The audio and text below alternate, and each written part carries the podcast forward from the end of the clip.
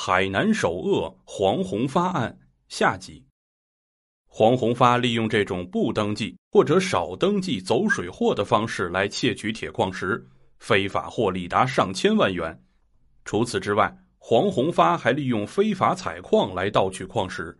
盗矿让黄宏发获得了巨额利润，而竞拍插河水泥厂则是他漂白成合法商人的初级阶段。海南昌江红启实业有限公司插河水泥厂的前身是海南插河水泥厂，一九五八年建成，是海南省规模最大的水泥企业。二零零三年，原插河水泥厂宣布破产。二零零五年十二月，黄宏发以一千九百七十万元的价格拍下了插河水泥厂，成立海南昌江红启实业有限公司插河水泥分公司。并交给原插河水泥厂的郭仁清管理。郭仁清按照黄宏发的安排，负责该厂的经营管理，并每月从插河水泥厂开支五十万元发给红启公司员工，包括小白楼和果园的打手工资及社保等。郭仁清还拿钱为黄宏发和他的兄长买了几块地，置办了房产和汽车。并且为组织的发展和壮大提供了经济支持。从两千零三年开始，黄宏发成立海南昌江红启实业有限公司，后来又进入水泥行业赚取了大量资金。在家族社会势力的影响下，黄宏发家族控制掌握了大量的社会资源，通过参股或者直接参与经营等方式，开始对昌江地区的多个行业。领域进行控制，垄断废品回收行业，非法攫取巨额利益。李向光是黄宏发的表哥，二零零八年成立了昌江宏伟再生资源回收有限公司，垄断了昌江黎族自治县内的废品回收行业。凭借黄宏发黑社会性质组织的势力，多次组织指使他人采取追逐、截停、打砸、焚烧车辆。或者威胁、殴打废品收购人员、强行占有废品等手段，非法攫取利益。黄平是废品收购的散户。二零一一年，他在外出卖废品回来的路上，就遭到了宏伟公司人的拦截，强行无偿的没收了废品，并被多名男子殴打。黄平说，那几个人不仅对他拳打脚踢，还出言恐吓，说要烧他的车。在调查中，有二十多名被害人指证，他们因为将废品卖到外地而遭到拦截、打砸、威胁。杨亚光成立废品收购公司早于李向光的宏伟公司。他说，在昌江，谁都知道宏伟公司的老板是李向光，但更知道他是黄宏发的表哥。这种情况在昌江维持了七年之久。在群众举报废品行业存在欺行霸市后，才有所收敛。抓捕。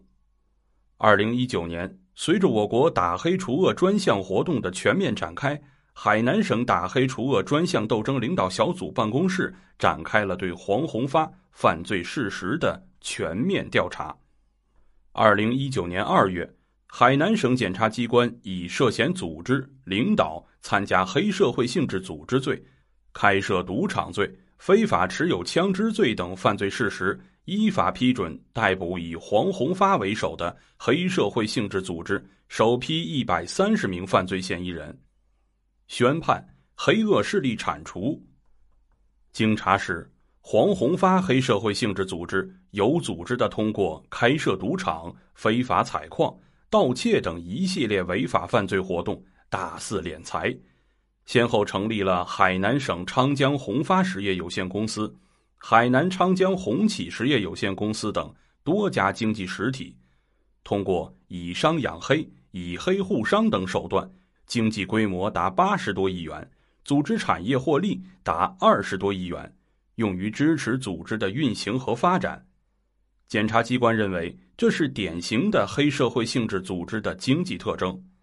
经鉴定，涉案的资产价值总计达到二十五点三亿余元，其中公司的资产是二十点七亿余元，个人资产四点六亿余元。黄宏发黑社会性质组织具有强大的经济实力，用于支持该组织的非法活动，符合黑社会性质经济特征的要求。在法庭上，公诉人也列举了该组织的行为特征，并列出了该组织实施的五十八宗违法犯罪案件，其中刑事案件五十三宗，违法案件五宗，涉及故意杀人罪、聚众斗殴罪等十六个罪名。二零二零年一月十日，海南省第一中级人民法院依法对本案作出一审判决，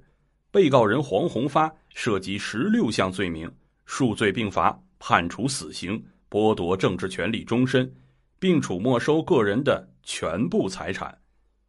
黄宏发的四哥黄宏明犯组织领导黑社会性质组织罪、故意伤害罪等罪，数罪并罚，判处死刑，缓期两年执行，剥夺政治权利终身，并处没收个人全部财产，并限制减刑。父亲黄应祥。二哥黄宏金等一百八十七人分别被判处有期徒刑一年到二十五年不等的刑期，对昌江黎族自治县委原常委、县公安局原局长麦鸿章、原副局长周开东等七名保护伞，以包庇、纵容黑社会性质组织罪、受贿罪、滥用职权罪，分别被判处有期徒刑十五年至两年半等不等的刑期。黄宏发不服一审判决，向海南省高级人民法院提出上诉。二零二零年三月十一日，海南省高级人民法院依法并案开庭审理，维持了一审判决，并依法报请最高人民法院核准。二零二零年七月十七日，该案经最高人民法院核准，并下达了执行死刑命令。二零二零年七月三十日，黄宏发。被执行死刑。亲爱的听众朋友们，本章内容已经播讲完毕，感谢您的收听，咱们下章再见。